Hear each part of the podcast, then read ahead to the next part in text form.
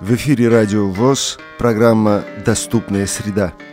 Здравствуйте, уважаемые радиослушатели. В эфире программа «Доступная среда». Меня зовут Павел Обиух. И мы сегодня мы продолжаем разговор о различных интересных местах и всяких разных увлекательных путешествиях. И, как всегда, у нас в студии интересные гости, которые сейчас представятся сами. Здравствуйте, пожалуйста, расскажите, как вас зовут и несколько слов о себе. Здравствуйте, дорогие радиослушатели, меня зовут Сергей Шаров, я приехал с города Мичуринска Тамбовской области на курсы по GPS-навигации. Здравствуйте, меня зовут Архипова Елена Евгеньевна, я работаю ассистентом преподавателя на курсах GPS-навигации, помогаю нашим слушателям на практических занятиях. Угу. Спасибо. Ну, давайте начнем, так сказать, более такого подробного знакомства. Вот, Сергей, расскажите, пожалуйста, а, как вы узнали об этих курсах, как так получилось, что вы сюда приехали, чем, чем это вас заинтересовало, и расскажите, пожалуйста, чем вы вообще увлекаетесь по жизни, чем живете? Ну, начнем с того, как я узнал об этих курсах. Об этих курсах я узнал через рассылку, через интернет. Это было год назад, когда все начиналось, когда все открывалось, в марте месяце, по-моему. Э, вот. Появилось огромное желание приехать на эти курсы, освоить GPS-навигацию, вот, и посмотреть, как это дело все работает на практике. Вот. У меня уже был свой, к тому времени свой GPS-навигатор, э, вот, я просто приехал с ним, и сейчас использую этот навигатор в практических занятиях о себе. Ну, я вообще работаю массажистом, закончил Кисловодский медицинский колледж в 2004 году, вот, и сейчас по своей специальности работаю, ну, плюс еще получаю высшее дополнительное образование по специальности детский психолог. Елена Евгеньевна, а в чем заключается ваша функция а, во время обучения курсантов GPS-навигации, ориентирования с помощью GPS-навигации? Ну, прежде всего мы должны обеспечить э, безопасность наших слушателей на маршруте, но так обеспечить, чтобы э, не мешать э, при этом нашим обучающимся. То есть мы держимся на какой-то дистанции, когда наш обучающийся идет по маршруту с GPS-навигатором, для того, чтобы откорректировать в каких-то ну, опасных ситуациях действия слушателя, мы дистанционно по рации управляем его действиями.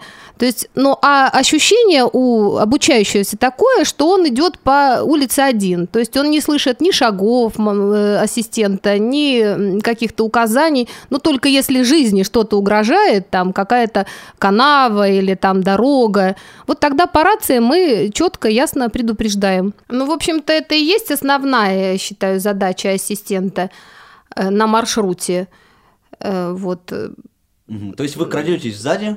и обеспечиваете ну, безопасность. Не очень крадемся. Наша э, аппаратура рации, которую мы используем при обучении, позволяет нам э, красться достаточно далеко э, от наших слушателей. Можем, ну, чтобы они были просто в зоне видимости у нас. Это может быть и 20, и 50 метров там, да, достаточно далеко. Ну, в общем-то, да, можно так назвать. Крадемся. А по каким маршрутам проходят ваши занятия? Где вы занимаетесь, где вы проходите, а какие места посещаете? Ну, самые первые наши занятия проходят э, вот в нашем парке, в парке Березовая роща, который находится здесь же на улице Каусинена, далеко э, не отходим от наших, от КСРК. А дальше, когда наши слушатели уже приобретают некий опыт, то стараемся как наши маршруты проложить так, чтобы они были не только э, ну, для практики нам полезные, но и для души приятные. Вот. И хотелось бы, чтобы наш каждый маршрут заканчивался ну, каким, каким-то э, посещением приятным, чтобы это был не просто дом номер там какой-то, да, 13, а музей или что-то такое э, интересное. Э, и с каждой группой, в общем-то, у нас э, маршруты бывают разные. Вот уже девятая группа у нас учится. Со всеми группами мы посетили Э, перечислять музеи, да, могу это сделать. Ну, несколько, буквально. Э, ну вот штук, да. с каждой группой стараемся побывать в музее усадьбы Царицына. Очень удобное место для наших занятий. Э, музей Бурганова, музей Булгакова, музей Глинки, музей музыкальной культуры имени Глинки, музей Кускова усадьба – э, даже трудно припомнить сейчас. Музей космонавтики, э, Дарвиновский музей, э, английский дворик. Ну вот, наверное, даже не совсем полный перечень. А как вам вообще вот эти вот занятия, да, а, сочетание, так сказать, культурной программы вместе с, а, с обучением ориентировки? Не трудно ли вам? Вообще это очень здорово, и это сочетание на самом деле оно очень интересно и разнообразно. В каком плане? В том плане, что ты применяешь уже полученный опыт на практике, вот, то есть смотришь, как, как себя ведут, как себя ведет навигатор, а, какие сообщения выдает, вот, ну, к чему нужно стремиться там, где, насколько далеко от тебя находится искомая точка, которую тебе необходимо достичь. А, на самом деле это все не трудно, и это все в такой форме проходит, тем более у тебя есть какой-то определенный там интерес, там тебе нужно там вот, ну не то, что там дать, дойти до, э, как сказать, до определенной точки, да, но ты еще туда идешь с какой-то целью, получить, например, новые знания там в том же самом музее, допустим, вот, тебе там расскажут, там покажут, ну, проведут экскурсию какую-то по этому музею, расскажут, вот, ну, на самом деле очень интересно. А сложнее э, здесь ориентироваться в Москве, чем вот у вас на родине? Сложнее, да. Почему? Потому что вообще вот если ходить по каким-то, допустим, там дворикам там и так далее, то бывают различные там оградки, там машины очень много, там парковки разные и так далее. То есть в этом путаешься. Или бывает, например, вот идешь по тротуарам, бывает на тротуарах очень много наставлено. Конечно, и в малых городах, более, крупных, более в крупных городах такое тоже есть, несомненно, но в Москве с этим сталкиваешься достаточно чаще. Ну, а так, в принципе, вот если, допустим, у меня еще есть еще такой небольшой остаток зрения, малый, может быть, там несколько сотых процента, вот, поэтому я вижу, и, иду и вижу, то есть перед собой открытое пространство какое-то, вот, я вижу то, что машин нет никаких, передо мной никаких препятствий нет, тростью могу ощущать, и могу идти смело дальше. Угу. Ну хорошо, давайте поговорим более подробно о, собственно, местах, которые вы посещаете. А, так, все-таки наша программа посвящена доступной среде. Вот и поговорим о доступности. Я знаю, что буквально недавно, даже, по-моему, вчера, да, вы а, были на очередной экскурсии. Да, действительно, вчера мы ходили э, в музей. Э, это был Царицынский парк. Э, наша экскурсия начиналась с третьего кавалерского корпуса. Э, мы туда подъехали, то есть нас подвезли на автобусе. От автобуса мы нашли по базе Москвы точку третий кавалерский корпус составили маршрут к этому корпусу, так сказать, по, чтобы прогулять, прогуляться еще, пройтись по парку Царицына. Вот, привязались к точке к точке э, третий кавалерский корпус и, собственно говоря, начали к ней двигаться. Ну, пример, расстояние там не очень большое было, может быть, метров 700. Вот. Нас встретил экскурсовод, который начал нам, так сказать, начал экскурсию проводить с нами. И, собственно говоря, показывал нам прилежащую территорию э, к этому к этому корпусу. Вот. Мы посетили а, сам кавалерский корпус, э, посвятили э, средний, малый и большой дворец, также фигурный мост, э, виноградные ворота, вот. Ну, на самом деле очень интересно и э, доступность очень хорошо развита в этих музеях, потому что незрячий человек может зайти в залу с экскурсоводом и потрогать те, так сказать, вещи, которыми пользовались раньше люди. То есть, ну, например, там, конечно, представлено, представлено например, там, ну, сохрани, сохранились фундаменты древних построек э, прошлых столетий, например, э, когда строились дворцы для Екатерины можно было потрогать, действительно, все это показывалось. Вот, мраморные различные э, колонны, а, позолоченные резные ручки дверные и э, ну то есть это роспись такая идет позолоченная. Вот то есть все это можно было действительно потрогать. Еще очень интересно сделано в самом парке находится макет э, территории парка и находящихся на этой территории объектов. То есть можно подойти на этом макете наглядно ощупать, потрогать все эти объекты, которые находятся. А макеты чего, простите? Макет а, третьего кавалерского корпуса. Макет усадьбы. А, Э, макет вот усадьб это вот этих, да, да, вот да, всех вот этих объектов, да, которые мы посещали, о которых шла речь на нашей вчерашней экскурсии. Вот, все это можно было подойти, потрогать, изучить. Но все это делалось, конечно, недавно сооруж- сооружалось, но вот я, будучи незрячим человеком, я не почувствовал никаких барьеров э, для себя в этом музее, потому что все было доступно для незрячих людей на ощупь. А вы и передвигаться по, всем, по всей территории музея тоже могли самостоятельно, да? я Да, тоже понимаю? можно самостоятельно, потому что очень широкие залы, свободно открытые площади, вот. Ну и можно идти за группой, за экскурсоводом совершенно свободно. Мгм. А, скажите, пожалуйста, вот когда вы добирались до этого, собственно, музея, да, как вы говорили, используя Мгм. ваши вот, да, и по самому, Мгм. по самому парку, Мгм. а, вы двигались, я правильно понимаю, что вы двигались самостоятельно, да, Нас- и вам нужно было найти и собраться всей группы в одной, в одной точке? Да, верно, нас привезли на автобусе, вот, мы вышли, у нас был маршрут составленный заранее, мы его просто загрузили, Мгм, привязали точку, Вы собирались тоже без посторонней помощи, то есть вы могли найти друг друга вот при помощи GPS-навигатора, вы вот вся, вся ваша группа могла друг друга найти? Нет, мы могли, мы могли найти именно только точку, которая нам необходима. То есть мы должны достичь каждой по отдельности. Мы должны подойти к третьему кавалерийскому корпусу. За нами, за каждым идет а, ассистент, вот, который в случае необходимости связывается с нами по рации, предупреждает нас о различных опасностях. Ну, то есть это происходит в крайних случаях. В основном мы все должны находить сами. Даже если мы сб- сбились с маршрута, мы должны вы, выправиться, поправиться, так сказать, найти правильный путь и идти дальше самостоятельно.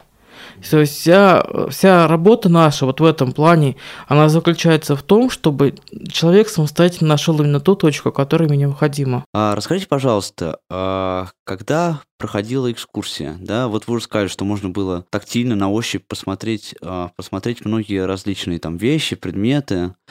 А а как вы оцениваете, собственно, доступность сам- самих музеев? Вот если человек, скажем, вот, вот ну, приехал человек не на курсы GPS-навигации, а приехал человек в Москву, а, просто незрячий человек, и вот хочет он посетить какие-то достопримечательности. А, может ли этот человек посетить самостоятельно вот этот вот музей или какой-либо другой музей, может быть, в котором вы были? Ну, конечно, этот человек может посетить, безусловно, эти музеи, ему также будет все понятно. Единственное, конечно, если этот человек собирается идти без посторонней помощи, вот, конечно, ему, я думаю, что необходимо связаться заранее с руководством этого музея, договориться о том, чтобы про- ему провели экскурсию, ему э, рассказали. Вот. Но человек приходит в музей, собственно говоря, по, допустим, ну, в любом случае это нужно идти по навигатору. Вот. А, Не, не прибегая к опросу населения, но потому что, когда опрашиваешь на- население, мо- могут тебя, во-первых, запутать, а во-вторых, чувствуешь се- себя не настолько комфортно, не настолько раскованно, э, нежели ты, если ты пойдешь с GPS-навигатором. Вот. Ну и, когда человек приходит, то есть и он проводит экскурсии, в принципе, все ясно и понятно Мгм. становится. А в чем вот этот комфорт заключается, интересно? Почему, почему вы вот говорите о том, что лучше доверять навигатору, чем людям? А, почему? Ну, во-первых, а, ну, могут тебе сказать идти, там, допустим, там налево, когда тебе нужно идти направо, или строго прямо. То есть человек, он видит, допустим, и или может рукой, допустим, там махнул, ага, вот в ту сторону иди. И уже незрячий человек думает, соображает, в какую сторону ему лучше пойти. А навигатор в этом отношении, то есть он показывает тебе, насколько ты находишься, на каком расстоянии ты находишься от необходимой точки, и куда тебе нужно идти. Прямо, направо, налево или назад или еще куда-то. Вот. Ну, то есть в этом, в этом аспекте, а, так сказать, навигатор ведет себя гораздо удобнее. Потому что не будешь, например, на своем пути постоянно опрашивать население. И бывают такие случаи, когда, например, ты идешь, на, пусть даже ночью, вот, и не всегда тебе навстречу идет человек, у которого ты можешь спросить об этом. Елена Евгеньевна, Скажите, пожалуйста, вот ваши ощущения от, э, собственно, ваших, ну, назовем подопечных, да, с которыми, с которыми вы ходите, как э, вы можете э, описать, оценить, вот как, как ребята незрячие сами посещают достопримечательности, вот музей, в частности, там, вчерашнюю экскурсию, например? Ну, вы понимаете, что конечно, э, в любом музее, в усадьбе в особенности, конечно, огромную роль играет экскурсовод, потому что дойти до какого-то там корпуса зрячий, незрячий человек с какой-то помощью может, да, но рассказать о том, что это такое, конечно, должен экскурсовод, да, поэтому никто здесь, естественно, не умаляет э, роль экскурсовода, он обязательно нужен. Вот чем хороша, например, почему мы используем усадьбу Царицына да, для э, наших занятий – это очень э, большое пространство, удобное, безопасное для незрячих, без транспорта и с прекрасным отношением э, сотрудников этой усадьбы к нам.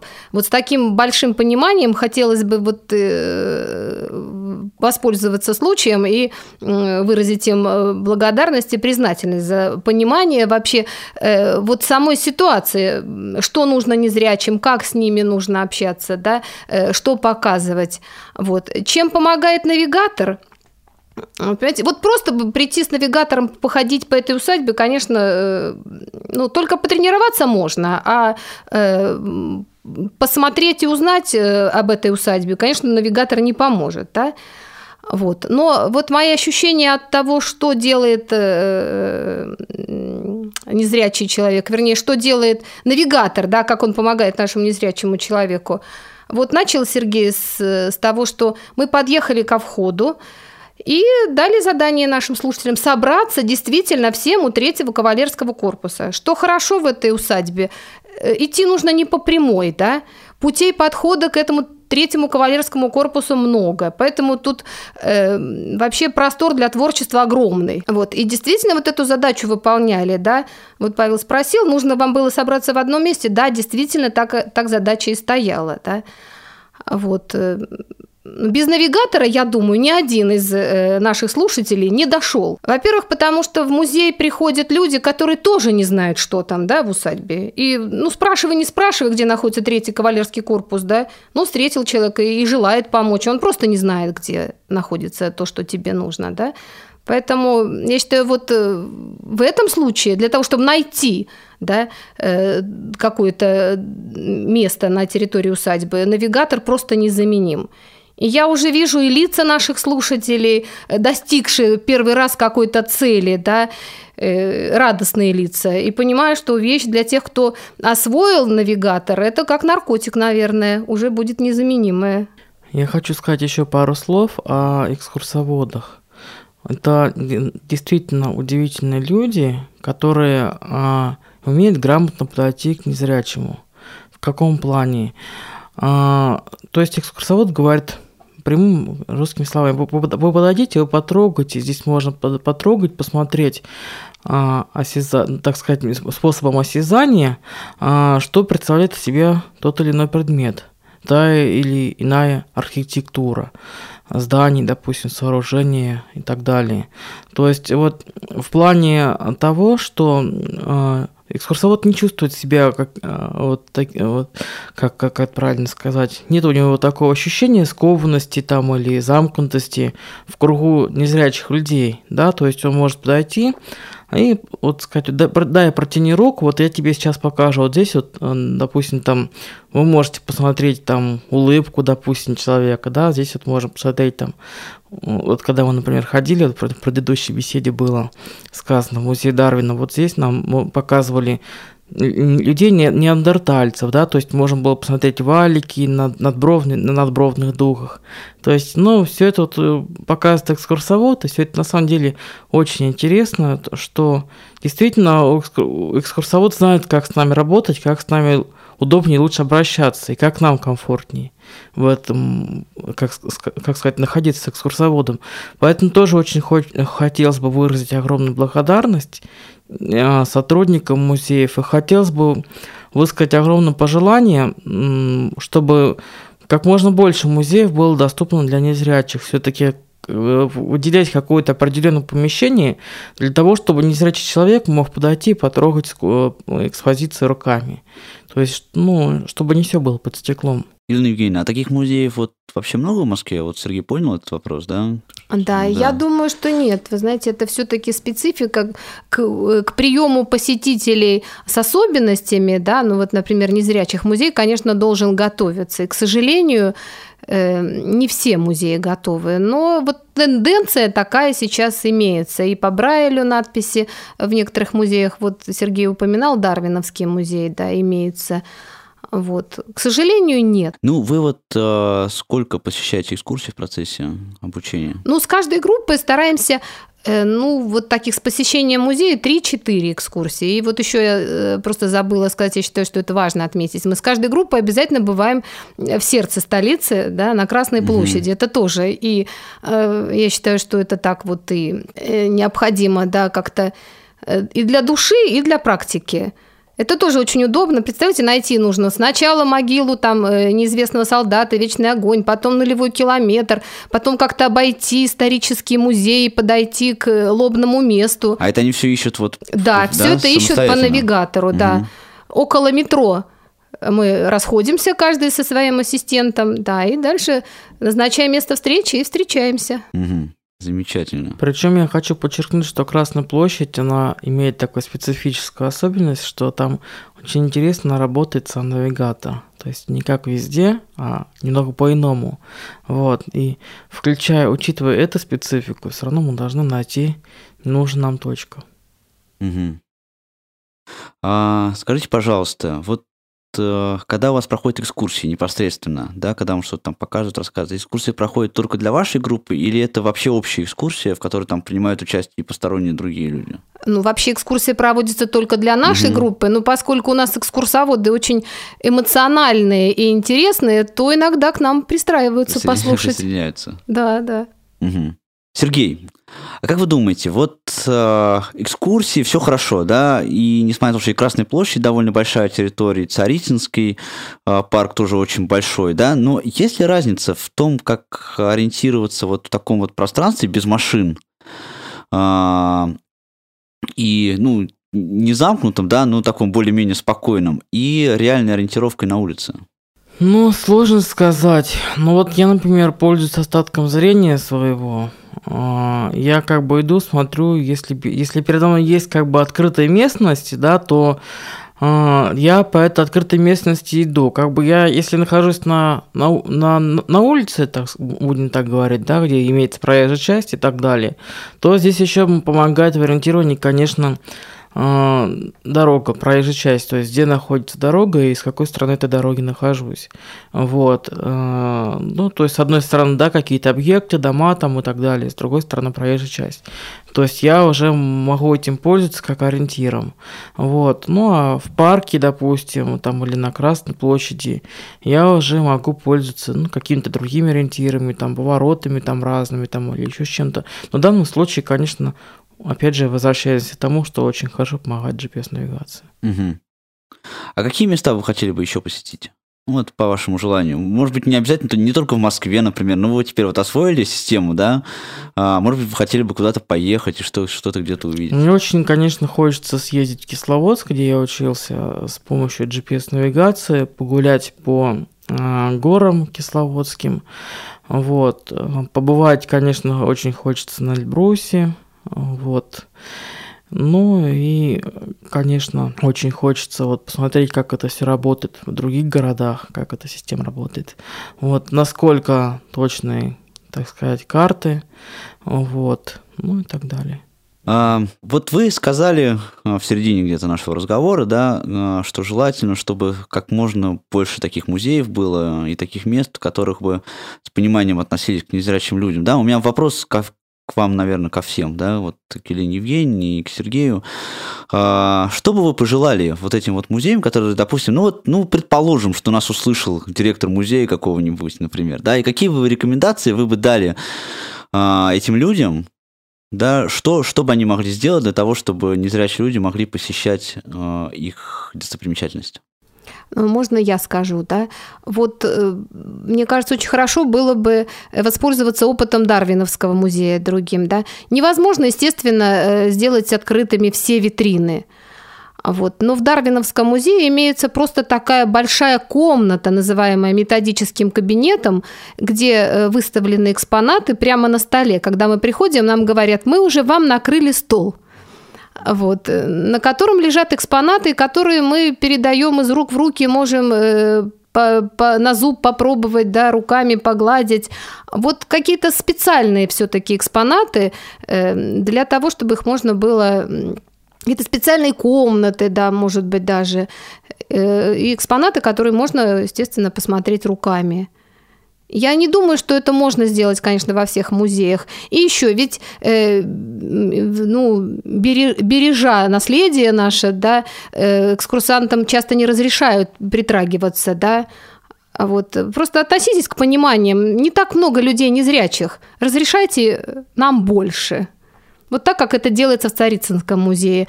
Позолоченные э, там э, всякие колонны, э, скульптуры из карарского мрамора. Никому не разрешают трогать, потому что люди могут это увидеть глазами. А незрячим посетителям это делать нужно разрешать. Ну, потому что если мы не увидим, так сказать, не ощутим это дело руками, то мы не получим а, правильного понятия о том, что на самом деле находится перед нами. То есть, как можно говорить, что если будет, будут тебе показывать сыр, который находится за стеклом, у тебя же не, не возникнет ощущение и вкус этого сыра, так и в этом случае. Вот. Но я еще хочу сказать о том, что э, действительно желательно бы отвести какое-то определенное, какое-то определенное место для того, чтобы могли незрячие люди э, попробовать, ну, так сказать, потрогать экспонаты, которые находятся в музее. Ну, а также хотелось бы сказать о, об отношениях к незрячим, что незрячие такие же люди, и к ним относиться необх... ну, нужно так же, как и к зрячим, то есть не бояться, ничего они, так сказать, не порушат, не сломают и так далее. Этим я считаю, наоборот, незрячие люди отличаются от зрячих. Вот именно они не порушат и не сломают, в отличие от зрячих потому что все это умеют делать аккуратно. Вот и еще, конечно, я хотела добавить э, по Брайлю надписи и информация. Вот этого не хватает в музеях. А такого вообще нет опыта, да? Вот чтобы, чтобы была информация какая-то там в доступном виде? Ну вот, например, в Дарвиновском музее да, ну, вероятно, потому что экскурсовод, которая работает с нами, она просто знакома, у нее личный опыт Ольги Павловны Ваншиной есть, личный опыт общения с незрячими, она, поэтому вот я думаю, может быть, это ее инициатива больше, да, она знает, что нужно незрячим людям. А вот, поэтому в этом музее есть надписи. Ну вот, что, опять же, возвращаясь к разговору о музее Дарвина, было очень интересно такая экспозиция, когда мы могли не только потрогать, допустим, там, а, черепа птиц, там, разных животных и так далее, но также послушать голоса птиц, допустим. Ну, была интересна очень витрина, где на этой витрине, будем говорить, были таблички, на, побрали написано, какая птица, и клавиша, для, на которую можно нажать и услышать, как эта птица поет. Вот, то есть это тоже очень интересно, если даже те люди, которые не могут воспринимать информацию по Брайлю, они могут нажать клавишу, услышать звук птицы, голос птицы.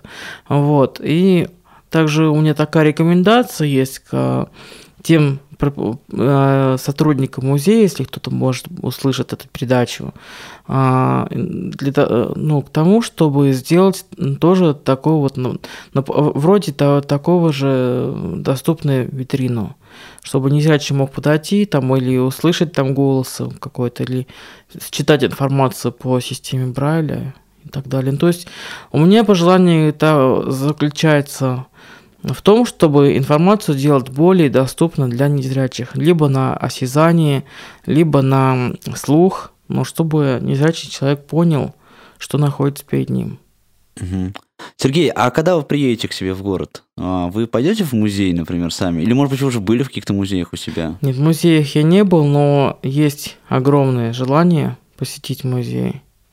У нас тут есть великолепный дом-музей Герасимова, вот, дом музей Мичурина, так как я живу в Мичуринске, вот, то есть это великолепные, как мне кажется, места, которые тоже очень хотелось бы посетить. Спасибо большое, Сергей и Елена Гейна. А, очень рады мы были увидеть вас в нашей студии. Надеемся, что встретимся еще. Желаем вам, Сергей, чтобы вы, когда вернетесь, а, не только, так сказать, свой улучшали опыт, но и другим людям его передавали тоже обязательно показывали, как, как вы можете э, ориентироваться, чтобы другие люди тоже были такими же самостоятельными и могли э, ходить, куда им захочется. Вот, вам, Елена Евгеньевна, конечно, желаем дальнейших плодотворных успехов в вашей работе и до, до новых встреч. Спасибо. Спасибо большое. Всего доброго. До свидания. До свидания.